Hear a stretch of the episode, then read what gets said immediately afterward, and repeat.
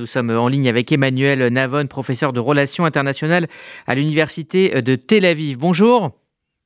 Bonjour. Merci d'être avec nous ce matin sur euh, RCJ. On, vient de l'entendre, euh, troisième partenaire commercial d'Israël. Euh, la, Chine est de plus en plus important pour les Israéliens. Est-ce qu'on peut dire que les liens entre les deux pays se sont renforcés ces 15-20 dernières années?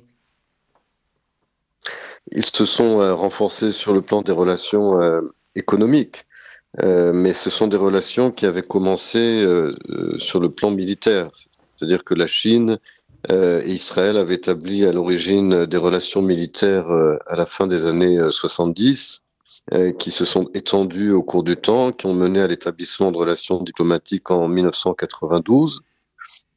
Et ensuite, les États-Unis ont d'une certaine manière bloqué ces relations militaires qui se sont ensuite focalisées sur les relations purement euh, civiles. Mais là aussi, sur le plan civil, depuis maintenant plusieurs années, les États-Unis euh, demandent à réduire les investissements chinois en Israël dans le domaine technologique et dans les infrastructures, justement euh, du fait de la concurrence globale entre les deux grandes puissances qui forcent Israël et d'autres pays occidentaux alliés des États-Unis à choisir leur camp. Alors euh, Pékin euh, est de, nouveau euh, sur la scène diplomatique. Il y a eu ce, rapprochement entre l'Iran et l'Arabie saoudite. Mahmoud Abbas était à Pékin il y a près d'un mois, un peu moins d'un mois, pour, pour y rencontrer le, président chinois. Ce sera donc le tour de Benjamin Netanyahou. Quel rôle la Chine peut jouer dans le conflit israélo-palestinien? Est-ce qu'il y a une carte à jouer, une carte différente? La Chine ne pourra pas résoudre le conflit euh, israélo-palestinien. Euh, Ce n'est pas une question d'influence euh, extérieure et la Chine d'ailleurs n'a aucun intérêt dans ce conflit. Tout ce qui intéresse la Chine au Proche-Orient, c'est d'assurer que les fournitures de gaz naturel et de pétrole pour l'économie chinoise ne seront pas perturbées par des conflits régionaux. C'est tout ce qui intéresse la Chine au Proche-Orient.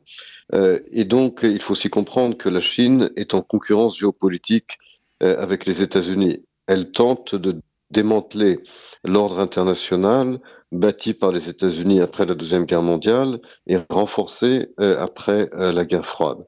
Et par conséquent, ne nous y trompons pas, Israël n'a pas d'autre allié que les États-Unis. Il est évidemment normal pour Israël de développer ses relations euh, économiques avec la Chine, mais penser qu'Israël pourra utiliser entre guillemets ses relations avec la Chine pour faire pression sur les États-Unis, c'est une illusion et une illusion dangereuse.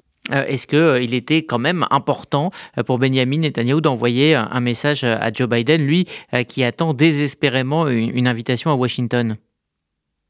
Ce message ne leurre personne aux États-Unis. Les Américains ne sont pas bêtes. Ils savent très bien qu'Israël n'a pas d'autre option que son alliance avec les États-Unis. D'ailleurs, Benjamin Netanyahou lui-même euh, l'a rappelé, vous l'avez mentionné dans votre reportage. Et penser que les États-Unis euh, vont se plier à la volonté d'Israël uniquement parce que le Premier ministre israélien se rend euh, en Chine, c'est évidemment une illusion. L'Arabie saoudite a joué un peu ce jeu justement, mais l'Arabie saoudite n'a pas non plus le même statut euh, au Proche-Orient euh, que Israël. Et donc, euh, comme je l'ai dit, les Américains ne sont pas dupes. Ce n'est pas en menaçant, entre guillemets, de se rapprocher de la Chine que l'administration Biden changera ses positions et sa politique à l'égard de l'actuel gouvernement israélien.